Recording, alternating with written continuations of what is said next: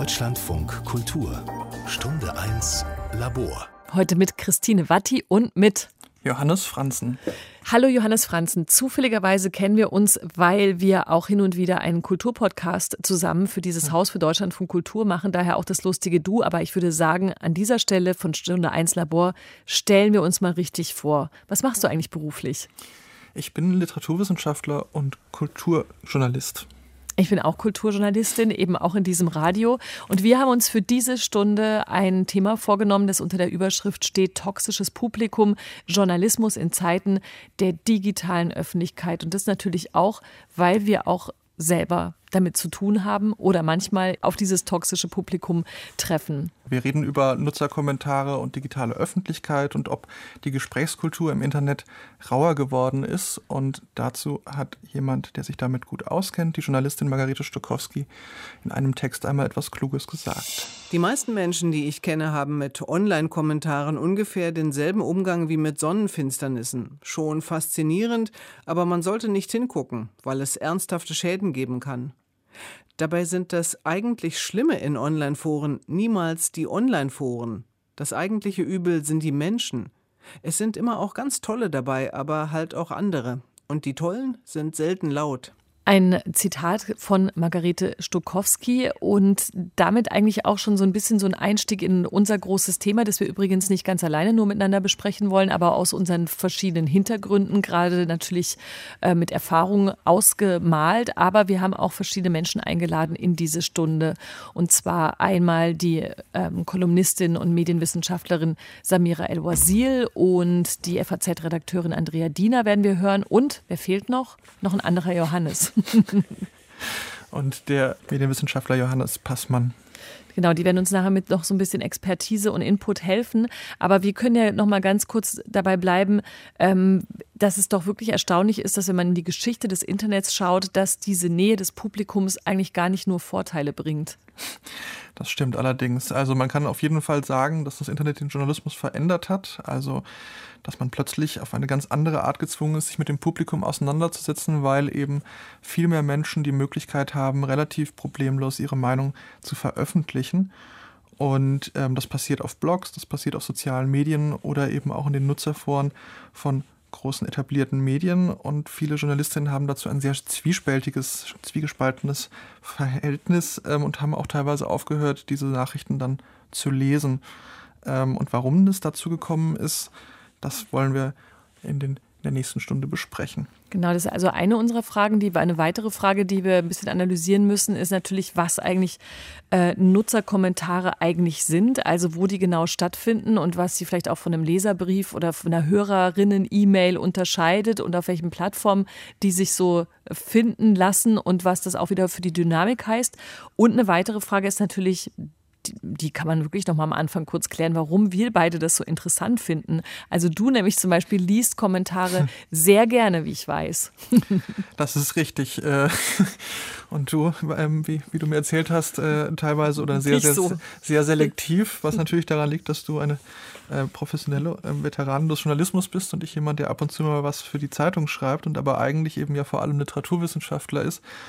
Und aus der Perspektive interessiere ich mich auch sehr für Nutzerkommentare. Wenn man das kurz definieren wollen würde, dann wären Nutzerkommentare eben Kommentare, die von Nutzern eines Mediums, das heißt den Leserinnen, den Zuhörerinnen, den Zuschauerinnen, auf den Online-Portalen dieser Medien hinterlassen werden. Das können die Portale selbst sein, also zum Beispiel ein Text bei der SZ, wo dann eben drunter jemand schreibt, wie ihm der Text gefallen hat oder was er dazu denkt.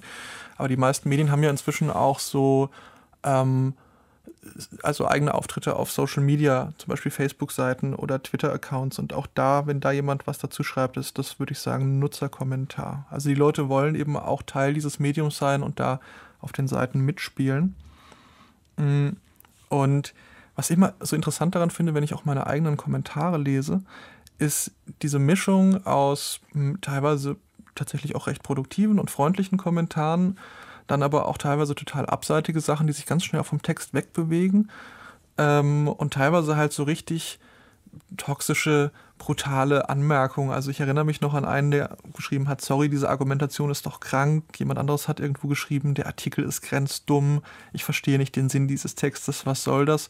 Und so weiter und so fort. Und das sind natürlich Kommentare, die man jetzt in dem Umfang, in dem das professionelle Journalistinnen mitbekommen, nicht den ganzen Tag lesen möchte, dann wird man ja, also das ist ja quasi nicht so schön für die auch geistige und psychische Gesundheit. Ähm, aber was daran eben interessant ist, ist, dass es sich dabei natürlich um einen Korpus handelt, ähm, um eine Quelle für das, was im Diskurs gerade passiert, was die Leserinnen umtreibt und auch eine tolle Quelle für das Verhältnis, um das Verhältnis zu erforschen zwischen Journalismus und, ähm, und Publikum, weil man eben den Eindruck hat, dass da oft auch so Autoritätskonflikte durchgespielt werden.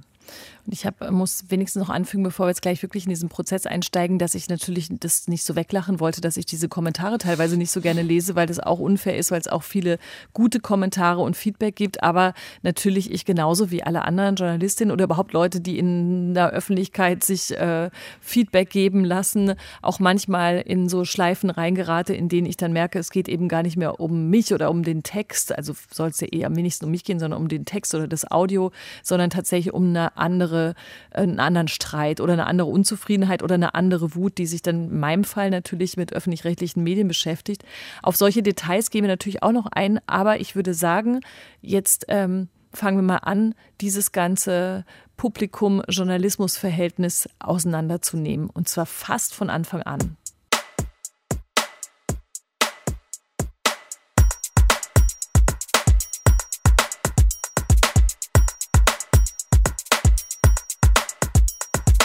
Wir sprechen über einen Prozess, der noch relativ jung ist und der auch noch lange nicht abgesprochen zu sein scheint, nämlich die Digitalisierung. Aber es ist jetzt schon wahnsinnig schwer zu ermessen, was für einen riesigen Einfluss die Digitalisierung auf den Journalismus hatte und haben wird. Und äh, Alan Rusbridger, der ehemalige Chef des Guardian, beschreibt diese Erfahrung, also der Digitalisierung in seinem Buch Breaking News, das 2018 erschienen ist und das so eine Art Mischung aus Autobiografie und Mediengeschichte der letzten 20 Jahre darstellt. Plötzlich hatten wir einen Rückkanal 200 Jahre lang war es im Journalismus darum gegangen, die Texte zu den Lesern zu drängen. Und jetzt waren sie da. Nicht in einem Leserbrief, der ein oder zwei Tage später eintraf und möglicherweise einige Zeit später über die Poststelle den Weg zu einem Autor fand. Hier waren echte, lebende Leser, manchmal Tausende von ihnen, die sofort auf Dinge reagierten, die man ihnen mitteilte. Wie Oll, das aber klingt trotzdem das Zitat, oder? Ich meine, okay, Alan Rusbridge hat es 2018 also nochmal aufgeschrieben, aber diese Faszination, plötzlich sind da die Leser. Ich meine, weiß nicht, wahrscheinlich nicht nur äh, Bertolt Brecht würde sich im Grabe umdrehen über dieses Erstaunen, dass irgendwer außen auch noch da ist und vielleicht auch seinen Anteil an, der, an dem der Öffentlichkeit haben will, die traditionell bis dahin Medien für sich alleine in Anspruch genommen haben. Ne?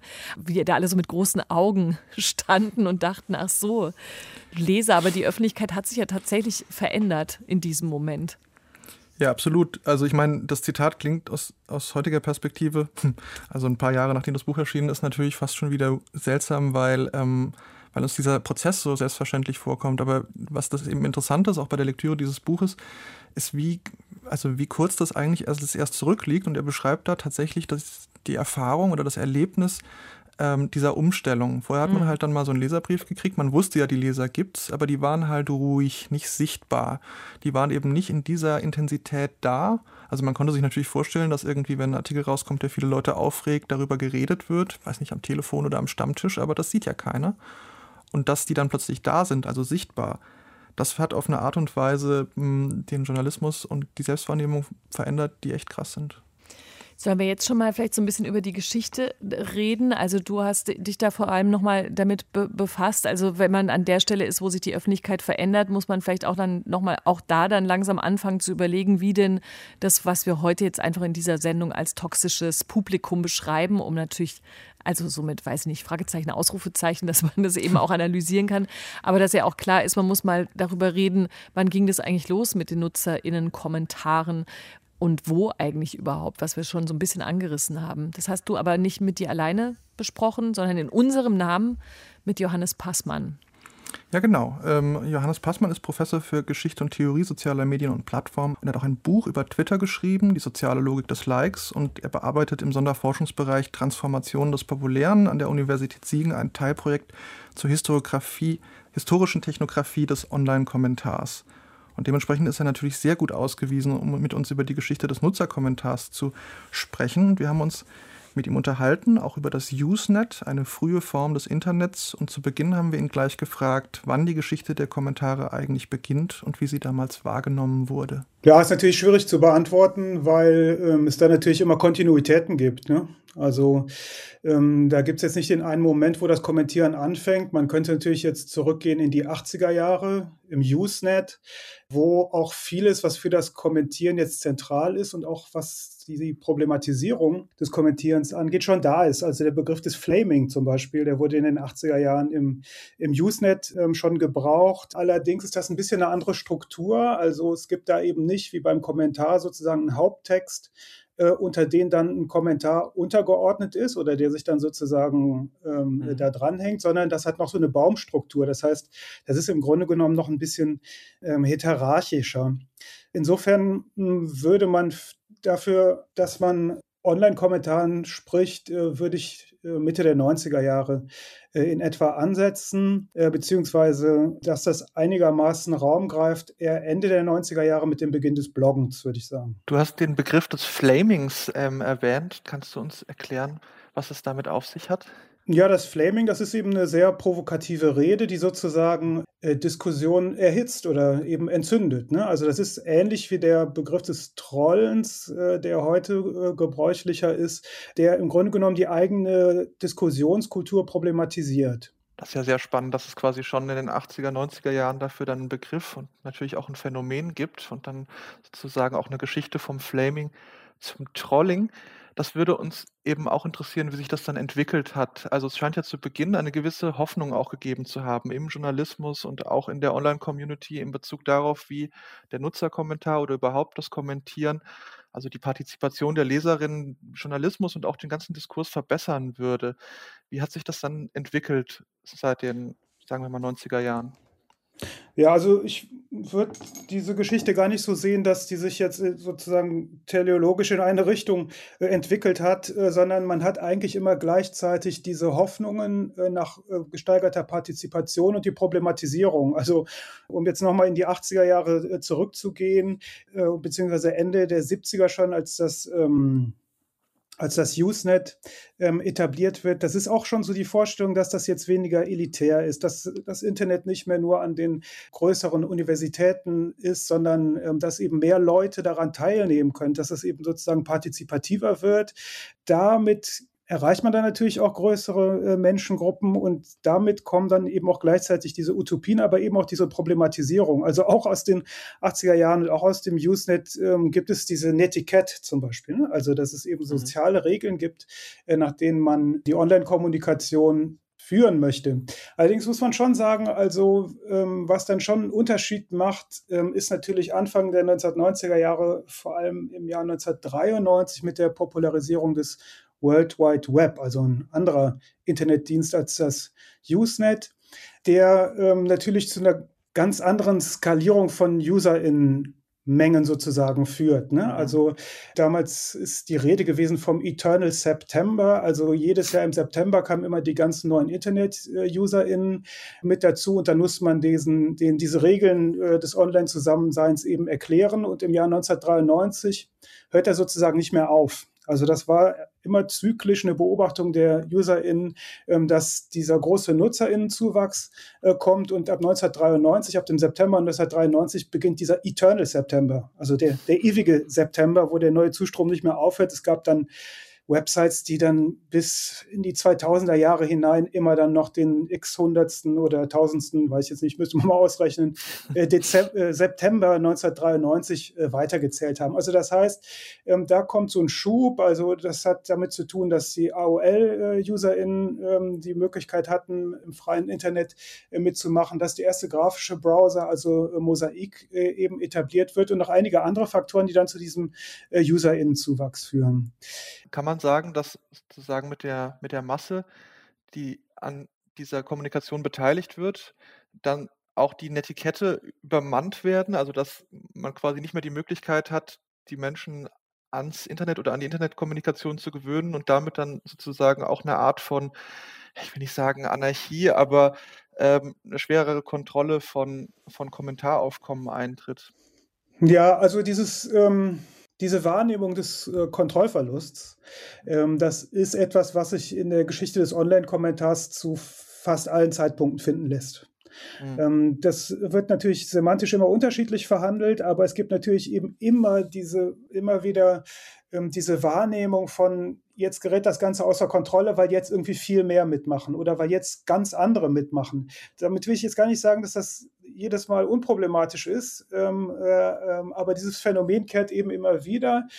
Wir haben uns das, ähm, also ich leite ja ein Forschungsprojekt zur Geschichte des Online-Kommentars und da haben wir uns das jetzt für einen der größten Kommentaranbieter angeschaut, ähm, wie die sich selbst beschreiben, was sie machen und wie sich das ändert über die Zeit. Also wie sich sozusagen die ähm, Semantik des Online-Kommentierens aus Sicht eines Proponenten ändert. Äh, die Plattform heißt Discuss ähm, je nachdem, wie man es misst, ist das der größte ähm, Anbieter von, von ähm, Kommentarsoftware. Und da ist eine interessante Transformation zu beobachten, weil die beschreiben sich immer schon eigentlich als eine Plattform, die, äh, dieses Online-Kommentieren verbessert und die schon auf eine gewisse Weise sagt, ja, es gibt da schon Probleme und wir helfen euch dabei, diese Probleme zu lösen. Aber wie sie das beschreiben, wird anders. Also ab einer bestimmten Stelle fangen die zum Beispiel an, von toxischen Communities zu sprechen. Und da sind noch einige andere interessante, ja, semantische Umwertungen, die da in der ähm, Geschichte jetzt dieser Plattform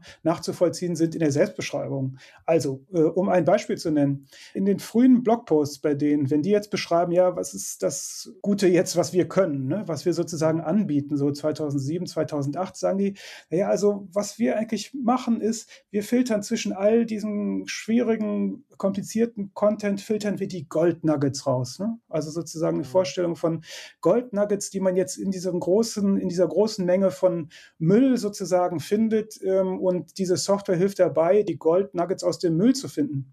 Wenn die dann hinterher vom Toxischen sprechen, ne, dass die eben sagen, ja, wir bieten jetzt, die haben zum Beispiel ein Feature, das heißt Apothecary, also Apotheke sozusagen, also so eine pathologisierende Semantik, mit der sie dann äh, beschreiben, wir schützen euch vor der Kontamination durch das Toxische. Das ist ja ein ganz anderes Denkmodell der Unterscheidung von wertvollem und Abfall. Ne? Also dieses Modell des Goldnuggets, ähm, das ist ja eine Unterscheidung von eigentlich harmlosem Abfall, den man halt irgendwie aussortieren muss. Und da drin ist dann das Wertvolle, was man finden kann. Das gehört aber sozusagen zum Spiel dazu, ne? dass man äh, zwischen all diesem Dreck sozusagen das Gut jetzt rausfiltern muss. Aber diese Vorstellung des Toxischen, das ist eigentlich eine Unterscheidung von wertvollem und Abfall, wo der Abfall bedrohlich wird.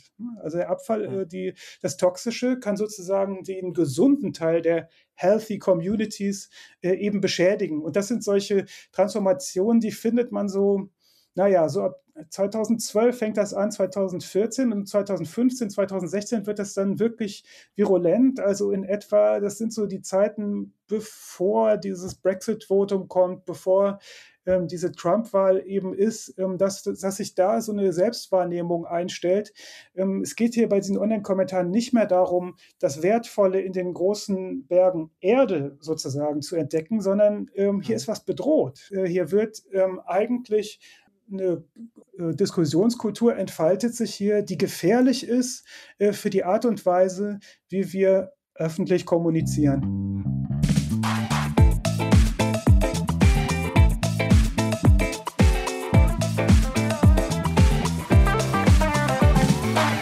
Johannes Passmann hat so einen äh, großen Rundumschlag gemacht oder so eine große Rück, Rückblick auf diese Historie. Weißt du, was mir aufgefallen ist, als ich ihm jetzt noch mal genauer zugehört habe, dass man doch eigentlich mit diesem Partizipationskulturwort, das man am Anfang der 2000er wollte, trotzdem vielleicht noch mal kurz auch die Frage stellen könnte, was eigentlich wollte man denn von Nutzerkommentaren? Also einerseits natürlich diese, diese Frage, kann man das demokratisieren, wer in die Öffentlichkeit spricht über die Nutzerkommentare oder will man einfach nur Feedback haben oder will man als Medium äh, besser kapieren, worum es den Nutzern und Nutzerinnen eigentlich gerade geht und damit am Ende sein Produkt verbessern? Ist doch eigentlich auch nochmal eine Frage, weil da, da sind ja auch die Knackpunkte, wo dann die große Enttäuschung ausgebrochen ist, als man festgestellt hat, das funktioniert ja eigentlich überhaupt alles gar nicht so, wie man sich das vorgestellt hat. Hm.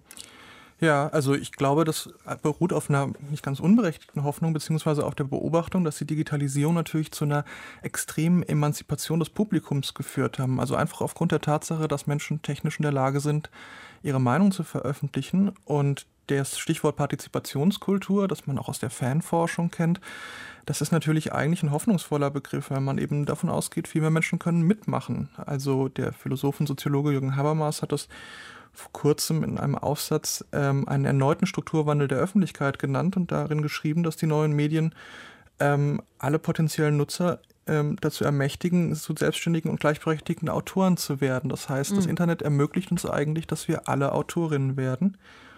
Und die Hoffnung, die daran geknüpft wurde, war natürlich, dass es zu einer Art Demokratisierung des Journalismus kommt, der, wo dann sozusagen die Citizen Journalists, also die Bürgerjournalistinnen, den professionellen Journalistinnen unter die Arme greifen. Und im Verlauf der Zeit hat sich diese Hoffnung dann zerschlagen. Also alle sind zu Autorinnen, Autoren geworden, aber halt auch zu sehr wütenden Autorinnen, Autoren mit ganz anderen Themen, als man sich das so vorher so schön vorgestellt hat, diesen Austausch und, mhm. äh, und so weiter. Das hat, das hat, ist ja auch, wir pauschalisieren das natürlich, das kann ich zumindest ja aus meiner Erfahrung auch sagen. Es gibt natürlich auch einen guten Austausch, aber der wird oftmals wirklich tatsächlich in den verschiedenen Kommentarspalten absolut verschüttet, wenn es sie noch gibt, überhaupt auf den äh, jeweiligen Plattformen der Medien oder dann eben spätestens in Social Media, wie das den Journalismus verändert.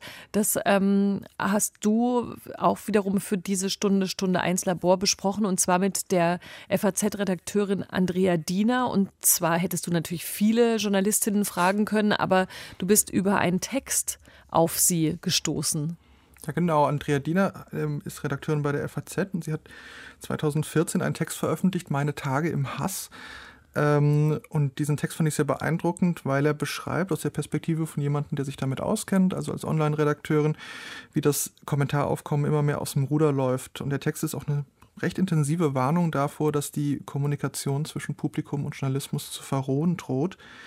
Und zwar eben nicht aus so einer antidigitalen, plumpen Kulturkritik, sondern wirklich von jemandem, der es eben miterlebt und der damit auch Erfahrungen hat. Und Andrea Diener hat dafür einen, wie ich finde, sehr schönen Vergleich gefunden in dem Text. Stellen Sie sich vor, Sie sind Bäcker. Und jeder Kunde, der ihren Laden betritt, teilt ihnen in ziemlich deutlichen Worten mit, dass ihre Brötchen nun wirklich das letzte seien, dass jedes Kind bessere Brötchen hinbekäme, dass sie unqualifiziert seien, für diese Arbeit ganz und gar ungeeignet, die Preise vollkommen überzogen, dass sie ja ohnehin Mitglied der Bäckermafia seien und sich alle Bäcker verschworen hätten, das Volk mit miesen, pappigen, gesundheitsschädlichen, überteuerten Brötchen zu vergiften, weshalb das gesamte Bäckerhandwerk es verdiene, gefälligst unterzugehen. Zum Abschluss sagt jeder noch etwas Unflätiges und packt einen Stapel Papiertüten ein, denn die gibt es ja umsonst. So ungefähr fühlt es sich an, Journalist zu sein, wenn man sich nicht vollkommen abschottet, sondern ab und an Leserkommentare liest. Ein Ausschnitt aus einem Text von Andrea Diener. Anhand dieses Textes tun sich sehr, sehr viele Fragen auf, die wir auch gleich im Gespräch mit Andrea Diener zumindest in Teilen vielleicht versuchen zu klären. Aber was auch klar ist, was auch an dieser Bäckerszene nochmal schön anschaulich gemacht wurde, ist ja, dass eine der vielen Fragen ist, wie man eigentlich beschreiben kann, was jemand tut, der Internetkommentare hinterlässt, weil es ist ja eben nicht nur eine Reaktion auf etwas, sondern da steckt ja auch nochmal auch eine andere Ebene drin, die eine Botschaft ist, in die Bäckerei, an die Bäckerfachverkäuferin oder den Fachverkäufer oder halt an die Community. Also es ist ja so ein, mhm. es ist ja tatsächlich äh, viel ganzheitlicher, was da passiert. Ja, also ich meine, eine von den erschreckenden und, und faszinierenden Dingen an Nutzerkommentaren ist, dass das so eine wahnsinnig komplexe Kommunikationshandlung ist, weil man natürlich nicht immer nur mit der Person spricht, die den Text geschrieben hat, sondern man adressiert natürlich auch andere Menschen, weil es ja vor einer Öffentlichkeit passiert. Das ist ja nicht wie der zum Beispiel Leserbrief etwas, was man quasi zu Hause privat eintütet und dann an die Zeitung schickt und dann darauf hofft, dass es irgendwie Öffentlichkeit bekommt, sondern es hat automatisch Öffentlichkeit. Und klar will man da auch Punkte vor der Community sammeln. Also ich weiß nicht, wie du das empfindest, aber wenn ich manchmal LeserInnen Kommentare lese, dann ist es auffällig, dass die sich sofort mit sich selber übereinander unterhalten mhm. und das dann auch oft weg vom Text geht und dass sie dann auch im Umgang miteinander oft relativ rau und aggressiv werden. Ja, und dann merkt man natürlich, also finde ich deutlich, dass es auch um was anderes geht, um ein Sprechen in eine Community hinein und nicht unbedingt mit der Autorin oder dem Autor. Mhm. Ja, man hat den Eindruck, dass es da zu regelrechten Autoritätskonflikten gibt, die untereinander, aber auch vor allem mit dem Medium und mit der Autorin ausgefochten werden. Ähm, wir haben darüber auch direkt mit Andrea Diener, die diesen Text ja verfasst hat, gesprochen. Ähm, Andrea Diener ist Redakteurin bei der Frankfurter Allgemeinen Zeitung und ist da auch lange Zeit für Online-Dinge verantwortlich gewesen, kennt also diese Sachen aus erster Hand. Und wir wollten gleich zu Beginn von ihr wissen, wie sie diese Geschichte des Nutzerkommentars erlebt hat und ob die Aggression, die da teilweise dann auch zum Ausbruch kommt, schon von Anfang an da war und wie sie sich im Laufe der Zeit entwickelt hat. Das hat sich entwickelt und ähm, man kann das relativ gut nachvollziehen. Das war so ungefähr 2013, 2014 hat sich da eine Verschärfung eingeschlichen. Ähm, das Ganze hängt auch so ein bisschen zusammen, mal wieder mit der Ukraine tatsächlich. Ähm, damals war die Annexion der Krim, damals war ähm, die Proteste auf dem Maidan. Und ähm, es gab damals eine Facebook-Seite, die hieß Anonymous Kollektiv. Und äh, das war eine Seite, die sehr stark gegen die sogenannten Massenmedien agitiert hat. Form, also vordergründig wollte diese Seite nichts weiter als Frieden in der Welt und Friedensdemonstrationen und Friedensmahnwachen. Und da waren dann so Gestalten wie Ken Jebsen und sowas dabei. Ähm, und wenn man genau hingeguckt hat, dann hat man gesehen, dass da schon ein ziemlicher Rechtsdrall geherrscht hat und das gesamte Verschwörungsarsenal da eigentlich in Stellung gebracht wurde. Fast zwei Millionen Likes hat diese Seite damals gehabt und ähm, das ging dann ziemlich nahtlos über, dann in so Pegida-Bewegungen und sowas. Also ich glaube, Anonymous Kollektiv war das erste Mal, dass sich wirklich dann so eine, so eine Massenbewegung an Öffentlichkeit ähm, gebildet hat die haben dann eben auch solche Aktionen gemacht, wie schreibt in die Nutzerkommentare, wie fürchterlich mhm. ihr das alles findet, ähm, wie mit den armen Russen umgegangen wird und ähm, dass die Ukrainer doch auch nur aufgehetzt sind vom, vom, vom Westen und von der NATO und sowas. Also da hat sich sehr viel verändert, äh, was uns heute tatsächlich ins Gesicht explodiert, um ehrlich zu sein. Und was mhm. wir, glaube ich, jetzt gerade momentan sehr stark spüren.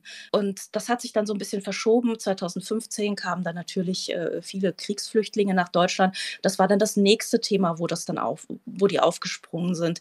Und äh, generell ist es dann auch so ein, so ein antisemitischer, man möchte fast nicht sagen Unterton. Also die jüdische Weltverschwörung äh, spielte auch eine wirklich wichtige Rolle. Und ich glaube, da hat sich was gebündelt und hat sich was verschärft, so in diesen Jahren 2013, 2014, was vorher nicht so da war und was plötzlich richtig Agenten gebildet hat. Also vorher waren es natürlich immer wieder einzelne unzufriedene Leute, die nicht gut fanden, was wir geschrieben haben. Das ist ja auch ganz normal und das ist ja auch ganz okay.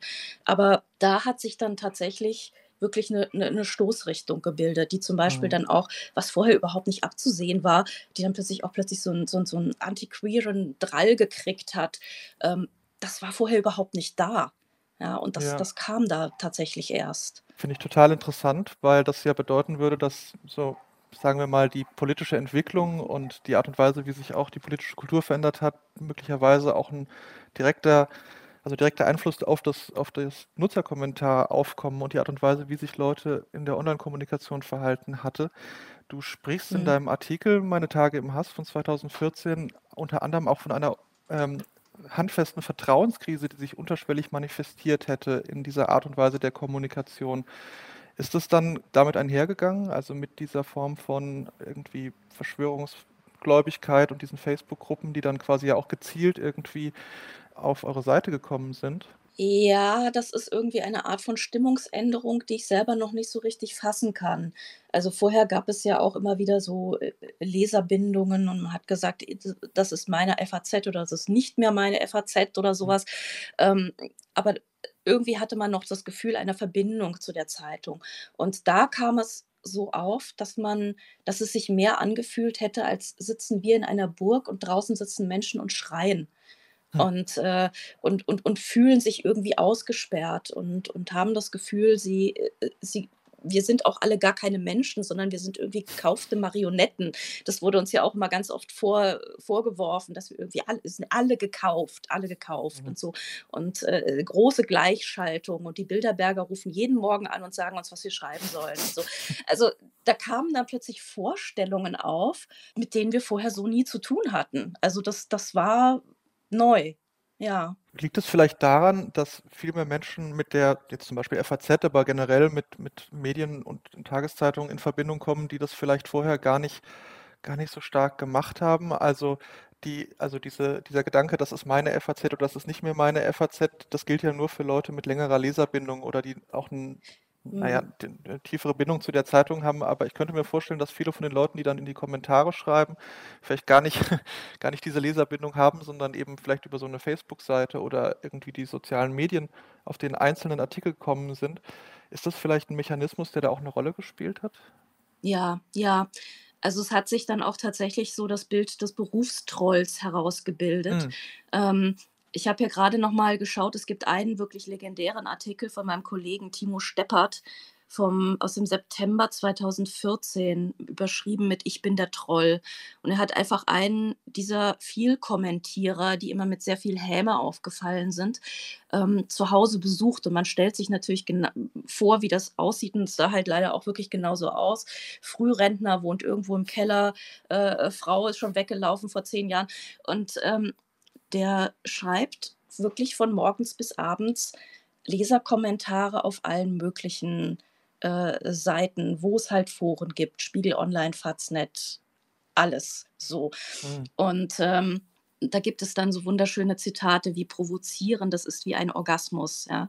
Also das ist, äh, das sind Leute, die haben wirklich, die leben davon, die finden das gut und das ist für die irgendwie so eine Art Sport.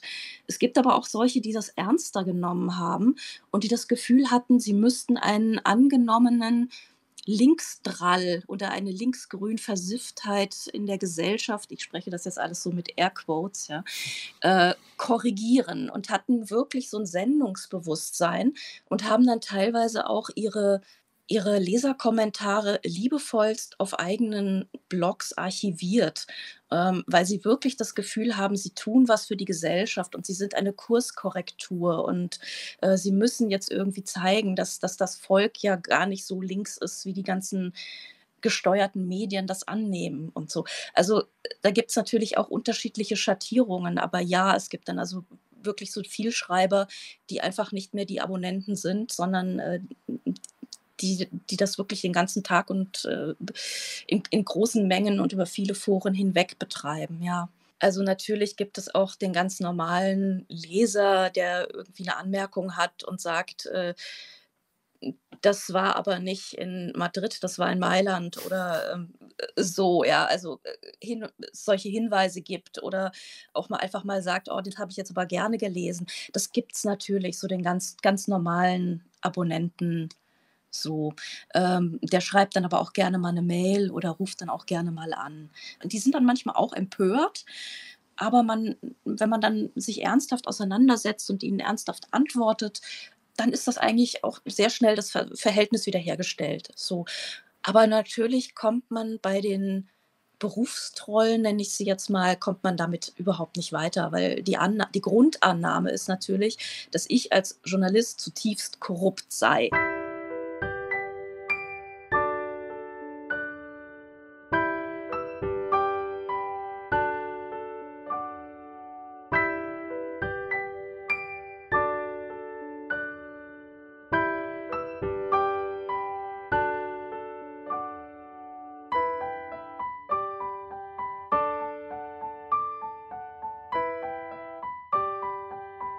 Irgendwie ist es auch ganz schön deprimierend, dieses Gespräch mit Andrea Diener und auch erkenntnisreich.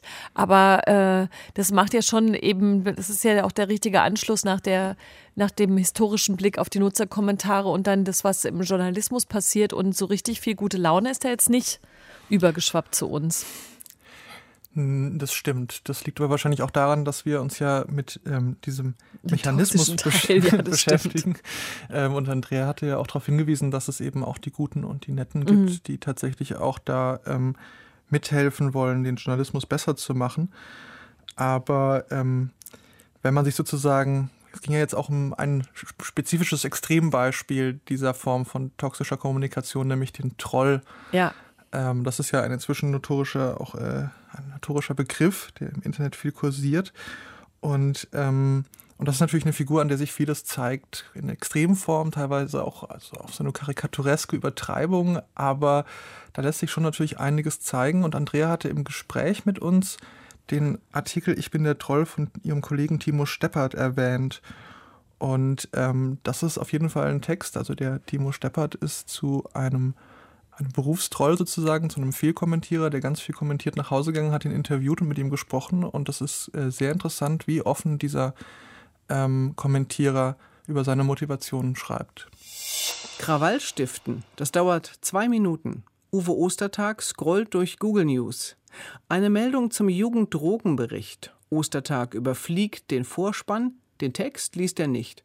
Das ist doch immer das Gleiche, sagt er und springt in den Kommentarbereich. Mit den Zeigefingern haut er einen Satz in die Laptop-Tastatur. Er löscht ein paar Wörter, ergänzt, löscht. Gebt den Hartz-IV-Empfängern weniger Geld, dann hat sich auch das Drogenproblem bei Jugendlichen gelöst. Uwe Ostertag fährt sich mit der Zunge über die Lippen. Er drückt Enter. Es ist ein Kommentar von vielleicht 200, die er heute schreibt. Uwe Ostertag hat immer eine Meinung zu allen Themen, außer Sport. Er kommentiert überall im Netz, von morgens bis in die Nacht hinein, sieben Tage die Woche. Ostertag sagt, provozieren, das ist wie ein Orgasmus. In seinen grauen Augenhöhlen funkelt es hellblau, sein Gesicht verzieht sich zum Lächeln. Wenn sich jetzt jemand aufregt, dann ist das mein Ejakulat.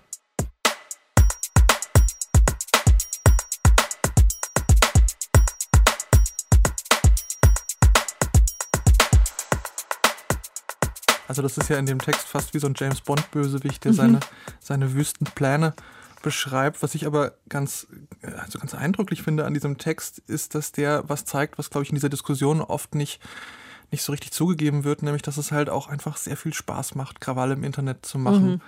Ähm, das kenne ich als jemand, der auch sehr viel auf sozialen Medien ist, selber auch ein bisschen, jetzt natürlich Gott sei Dank nicht in dieser Form, aber ähm, das ist natürlich auch was, was Langeweile vertreiben kann und was einfach so eine Form von ja, Krawallstiften in der Community ist, das hat auch was Sportliches. Also man hat den Eindruck, auch bei diesem, bei diesem Mensch, über den der Artikel geschrieben wurde, dass der überhaupt keine richtige politische Meinung hat, sondern tatsächlich einfach vor allem Freude daran findet, ähm, sich da auszuleben. Mhm. Aber das verweist natürlich dann wiederum auf dieses grundsätzliche Problem, das auch in der Forschung immer angesprochen wird, dass sich in die Kommunikation ähm, zwischen Publikum und Journalismus im digitalen Raum so ein Mangel an Zivilität eingeschlichen hat. Ähm, und dass sich diese Hoffnung auf produktiven Austausch, die natürlich angesichts von so jemandem, wie der Mensch, der da in diesem Artikel beschrieben wird, dass diese Hoffnung natürlich total äh, gescheitert aussieht. Ähm, und wir wollen uns jetzt nochmal die Frage stellen, woran das liegt, also warum hat uns das Internet zu groberen Menschen gemacht und wenn ja, warum? Und dafür haben wir die äh, Medienwissenschaftlerin und Medienjournalistin Samira Elouassil interviewt.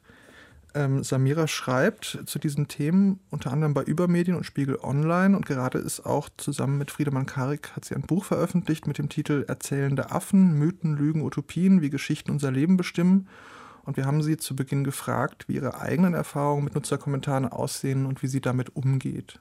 Also ich unterscheide zwischen den Kommentarspalten auf äh, den Seiten, wo ich publiziere und meinen sozialen Medien, in denen ich ja auch mehr oder weniger Werbung mache für die Sachen, die ich publiziere, wo natürlich auch die Möglichkeit besteht, eben diese Arbeit dann zu kommentieren. Und die Kommentarspalten lese ich gar nicht, äh, weil einfach die Ratio zwischen Beleidigung und konstruktiver Kritik nicht in einem Verhältnis steht, als dass ich mir das selber antun könnte. Da bin ich tatsächlich nicht dickhäutig genug, da fehlt es mir an Fett auf der Seele. Und ich bin, bedauere das, um ehrlich zu sein, ab und an, weil ich schon sehr gerne natürlich auch konstruktive Kritik oder Korrekturen mitnehmen möchte, weil sich auch ab und zu Fehler in meine Texte einschleichen und ich die natürlich dann äh, korrigieren und ausbessern möchte, mithilfe der aufmerksamen LeserInnen. Aber ich wage mich dann nicht in diesen Schlund hinab, weil es dann einfach so viel Negatives, Destruktives, Toxisches und wirklich ähm, Verletzendes zum Teil und Kränkendes gibt, dass ich da einfach aus Seelenhygiene da nicht hin kann.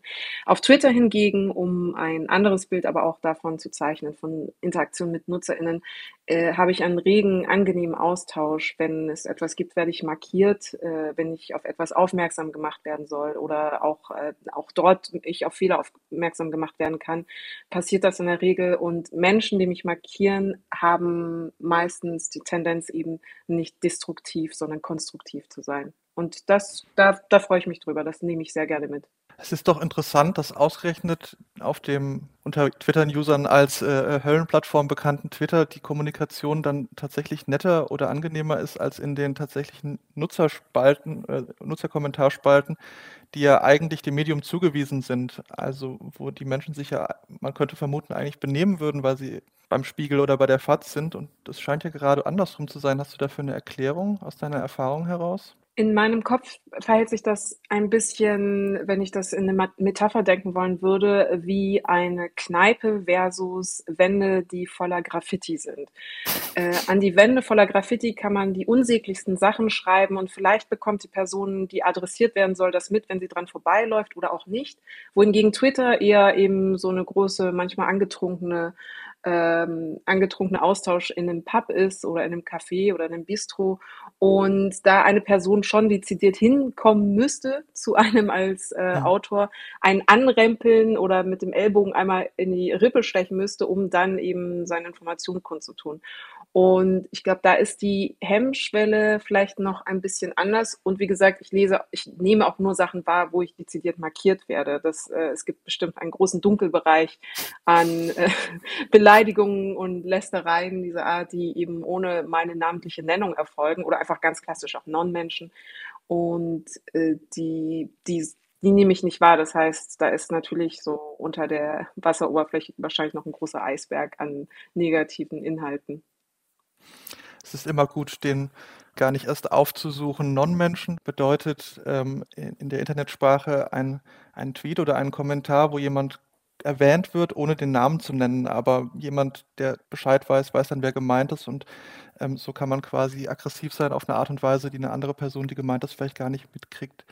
Ich finde den Vergleich Graffiti-Wand und Kneipe total einschlägig und damit wäre man ja vielleicht schon auch bei einer Antwort auf die Frage, woher kommt die berühmte Aggression im Internet, die Verrohung der Kommunikation. Vielleicht hat das quasi was mit dem berühmten, würdest du mir das auch ins Gesicht sagen, Phänomen zu tun. Und ähm, auf Twitter ist sozusagen das ins Gesicht sagen vielleicht etwas, äh, etwas stärker markiert. In Bezug auf die Aggression würde mich interessieren, du beschäftigst dich ja auch viel mit ähm, den Medien und ihrer Geschichte. Es gab am Anfang der, der Geschichte von hm, Online-Kommunikation und Journalismus so eine Hoffnung, dass das alles bereichern würde, dass quasi das mhm. Gespräch mhm. zwischen Journalistinnen und äh, Leserinnen jetzt irgendwie auf eine tiefere Art geführt werden könnte.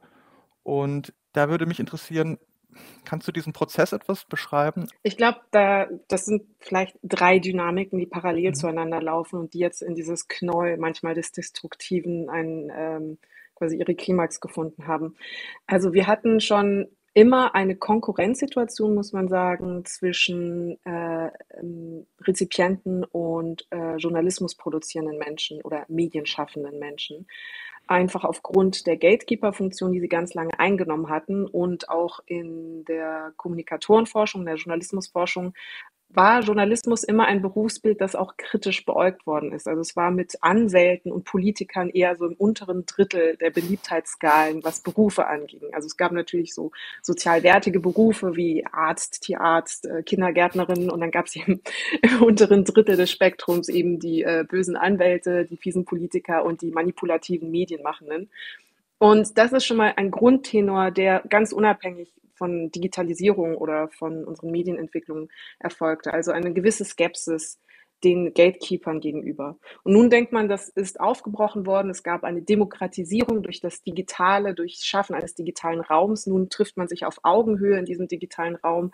Es ist alles niedrigschwelliger geworden. Es gibt mehr Dialog und man denkt, ah, mehr Partizipation von den Rezipienten, was übrigens auch ökonomisch eingefordert ist, zum Teil von Medienmarken. Also, dass gesagt worden ist, Journalisten, ihr müsst mehr interagieren mit euren LeserInnen oder mit euren RezipientInnen, weil das natürlich ökonomisch für uns hilfreich ist und weil es die Menschen auch an die Marke, an die Medienmarke bindet. Und plötzlich stellt sich heraus, dass diese Partizipation und diese Dialogmöglichkeit sich in etwas umwandelt, was der Kommunikationswissenschaftler Thorsten Quandt Dark Participation genannt hat, eine dunkle Form der Bürgerbeteiligung in diesem äh, Medienprozess.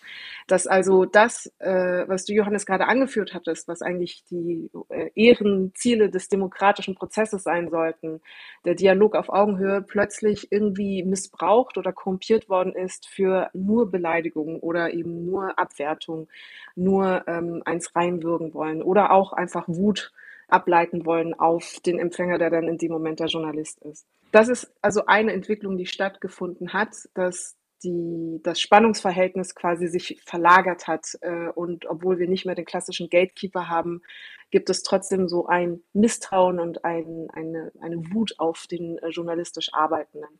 Das Zweite ist, dass diese parasoziale Beziehung, hat man das früher genannt, also eine mhm. Beziehung zwischen zum Beispiel Zuschauern und Moderatoren oder Zuschauern und äh, Journalisten und Redakteuren, die immer nur einseitig war ähm, und deren einzige Ausbruchsform der berühmt-berüchtigte Leserbrief war, jetzt in eine Art echte Beziehung übergegangen, worden, äh, übergegangen ist. Also Journalisten fühlen sich auch verpflichtet, sozusagen zu reagieren auf das Publikum, was vorher einfach immer äh, stumm sein musste qua Form oder stumm gehalten worden ist qua, qua Form. Es ging ja nicht, es, es gab eben keinen Dialog, es gab keine Möglichkeit für einen Dialog. Und ähm, das Dritte ist, dass ähm, eine emanzipierte Öffentlichkeit, die diesen digitalen Raum auch nutzt für das Gute und das Schlechte, was wir gerade beschrieben haben, auch in sich selbst eine Art Redaktionsgesellschaft geworden ist. So benennt es zumindest Bernhard Pörksen, der Medienwissenschaftler, dass also jeder sich darüber gewahr ist, dass er jetzt mehr oder weniger in Konkurrenz tritt mit dem journalistischen Arbeiten, weil auch ein, eine Privatperson, eine Zivilperson Inhalte vermitteln kann, Inhalte kuratieren kann. Und so eine Art Kompetition entstanden ist zwischen dem, was eine Privatperson auf Twitter schreibt über Belange, äh, über Weltgeschehen, über Vorkommnisse und dem, was eben eine, ein Journalist, der für eine Medienmarke steht, produziert. Und auch dieses ja fast Kompetitionsverhältnis sorgt permanent für Spannungen und sorgt vor allem für mh, hm, das, was ich Überlegenheitsbelehrung nennen würde. Mhm, Sprich, mhm. man will Rechte haben oder man will es besser gewusst haben als beispielsweise Wissenschaftsjournalistinnen oder Experten in dem Bereich, äh, weil das vermischt ist eben mit der eigenen Emanzipation als Redaktionsgesellschaft und, und einer gewissen, einem gewissen Selbstvergleich mit dem vermeintlich professionellen Journalismus. Das sagt die Kolumnistin und Medienjournalistin Samira El-Wazil und sie hat vor allem das, glaube ich, für Johannes Franzen wichtigste oder mitwichtigste Stichwort dieser Unterhaltung äh, oder dieser Stunde hier auch abgeliefert, nämlich Dark Participation. Ich kann ja zumindest aus dem Hintergrund und dem Nähkästchen quasi plaudern, dass, äh, dass du dich darüber gefreut hast, über dieses äh, Buzzword, was wahrscheinlich sehr viel schon allein durch sich selbst ausdrückt, was damit gemeint ist. Ja, total. Ähm, der, der Begriff den Samira da eingeführt hat, der ist natürlich ähm, total einschlägig, ähnlich wie Überlegenheitsbelehrung. Das fand ich auch mhm. ganz toll. Und ich glaube, mit diesen Begriffen kommen wir diesem Rätsel, was passiert ist, also mit der Hoffnung auf äh, ähm, Partizipationskultur und Austausch, denke ich, viel näher, weil ähm, in dem Konzept Dark Participation quasi diese Kehrseite dieser Hoffnung auf gute Partizipation zum Ausdruck kommt, die dann eben enttäuscht wurde. Ähm, Samira hat im Gespräch auch noch auf ein Beispiel verwiesen, nämlich das berühmte Gamergate. Das war ein Ereignis vor einigen Jahren, mh, hm, wo eine oder mehrere äh, Game-Journalistinnen, also weibliche Game-Journalistinnen, beleidigt und bedroht wurden von der, also einem Teil der ziemlich, teilweise ziemlich toxischen äh, Gamer-Community. Und in dem Kontext ähm, wurde auch sehr viel über die toxische Form von Internetkommunikation geredet. Das war so ein richtiger Gründungsmythos auch mhm. für eine spezifische Form von Trollen. Und in dem Kontext ist eben auch nochmal klar geworden, und auch darüber haben wir mit Samira gesprochen, dass die, ähm, die Negativität, die Menschen im Internet abbekommen, in dieser Kommunikation natürlich überhaupt nicht gleich verteilt sind, sondern dass es zum Beispiel Frauen und People of Color viel stärker abkriegen ähm, und dass das eben einer der weiteren sehr unangenehmen Begleiterscheinungen dieser ganzen, dieses ganzen Prozesses ist. Aber ist das jetzt unser unsere Schlussfolgerung. Also, nein, okay, ich muss das auch nicht veralbern, weil es ist ja tatsächlich so, dass wir das so ein bisschen aufge, aufgebreitet oder aufgefächert haben und, hm. und wahrscheinlich manche Erkenntnisse nur nochmal zusammengefasst haben, weil auch viele Menschen, nehme ich mal an, die das hören, weil man muss, glaube ich, auch nicht nur äh, journalistisch arbeiten, um auch genau diese Dynamiken zu kennen und auch das, was du am Ende jetzt nochmal gesagt hast, dass es eben sehr unterschiedlich auf Menschen zurückfällt, je nachdem, wer Lust hat, in welcher und dann auch manchmal so Gruppenvereinigungen sich auf wen zu zu stürzen über miese Kommentare und eben sogenannte Shitstorms. Aber wir haben ja eigentlich zumindest so angefangen, dass da noch ein kleiner Verweis in dem Margarete Stokowski-Zitat ganz am Anfang war, dass es ja äh, doch noch irgendwo auch diese tollen Leute gibt im Internet und dass sie selten äh, laut sind. Was heißt das denn für uns? Sie können jetzt nicht so ganz pathetisch rausgehen und sagen, naja, wenn nur einfach die Guten ein bisschen lauter wären, wäre alles in Ordnung. Das ist vielleicht auch zu einfach. Das stimmt allerdings. Und ähm, die grundsätzliche Frage, wie können wir die Tollen eben lauter und die nicht so Tollen etwas leiser machen, die können wir hier natürlich auch nicht beantworten, aber nur ratlos wollen wir natürlich jetzt auch nicht zurückbleiben. Und wir haben jetzt zum Beispiel auch Andrea Diener, die sich damit ja wie gesagt sehr gut ausgekennt, ähm, nochmal gefragt, ob sie da sozusagen eine Hoffnung für die Zukunft sieht, was diese Kommunikation zwischen Publikum und Journalismus angeht. Also die, die Zukunftshoffnung des, äh, der demokratischen Teilhabe ist natürlich so alt wie das Internet und wahrscheinlich sogar noch viel, viel, viel älter. Ähm, man hat ja schon geglaubt, dass Blogs. Ich war, ich war dabei als eine der ersten damals. Ich kann jetzt also schön vom Krieg erzählen, wie man gehofft hat, dass die Blogs eine neue Art von Öffentlichkeit und eine neue Teilhabe und ganz viele Stimmen geben werden. Und zum Teil stimmt es ja natürlich auch. Ja, das ist ja, man, man kann das ja auch nicht so komplett platt machen und wegreden. Ich glaube, so das Patentrezept ist halt einfach noch nicht da, wie man äh, eine wirklich gute Diskussion unter den Menschen zustande bringt. Und auch eine, dass die etwas leiseren Stimmen oder etwas abwägenderen Stimmen nicht grandios absaufen. Das ist ja immer so ein bisschen die Gefahr bei diesen Foren. Ähm, also es, es verstärkt ja natürlich einfach die lauten Stimmen. Und äh, da muss man irgendwie versuchen, einen Modus zu finden. Das sagt Andrea Diener sehr schlau und in die Zukunft blickend. Und den, diesen Modus muss man ja gar nicht nur in der digitalen, sondern auch in der analogen Welt finden. Also ich habe natürlich dafür auch kein Patentrezept, aber ähm, ich denke schon, dass eine Mischung aus, hm, also dass die Plattformen und auch die Medien in Bezug auf diese Frage eine Form von Verantwortung finden, die dann tatsächlich vielleicht auch darauf hinausläuft, dass man stärker eingreift in das, was eben gesagt wird. Das ist natürlich dann immer schwierig auszuhandeln zwischen Meinungsfreiheit und der Freiheit, nicht angeschrien zu werden. Aber ich glaube, es ist eben, und da, das hatten wir auch schon gesagt, ein sehr junger Prozess und wie bei allen technischen und kulturellen Innovationen führt ja am Anfang halt auch zu, sagen wir mal, Verwerfungen und, äh, und Unfällen. Und ich glaube einfach, dass neue Höflichkeitsformen und neue Kommunikationsformen auch gefunden werden im Laufe der Zeit. Aber ich denke, dass es sich schon auch lohnt, bewusst danach zu suchen, um diesen Prozess zu beschleunigen, weil, ähm, weil wir natürlich überall auch beobachten können, was das für politische Probleme mit sich bringt. Ähm, ich meine, wir wollen jetzt hier natürlich nicht irgendwie nur Trübsal blasen. Also ich und ich denke auch die meisten, die an dieser Sendung beteiligt waren, lieben das Internet auch sehr und halten sich da sehr viel aus, sonst würde man sich dafür ja nicht so interessieren. Und man findet natürlich jetzt schon die Orte, wo das gut funktioniert. Samira hatte vorhin gesagt, Twitter, ihr Twitter ist für sie wie eine Art großes Kneipengespräch, wo man auch viel höflicher miteinander ist und tatsächlich auch einen produktiven Austausch hat.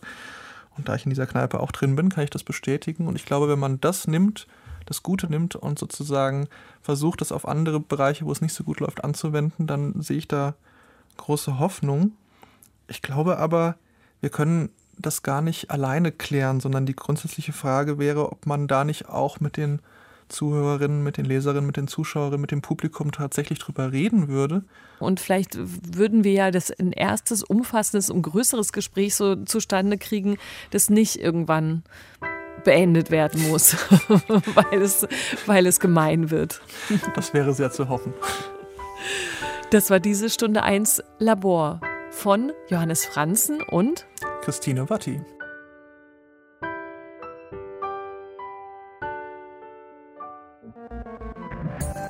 Mehr von Deutschlandfunk Kultur hören Sie auch in unserer App, der DLF Audiothek.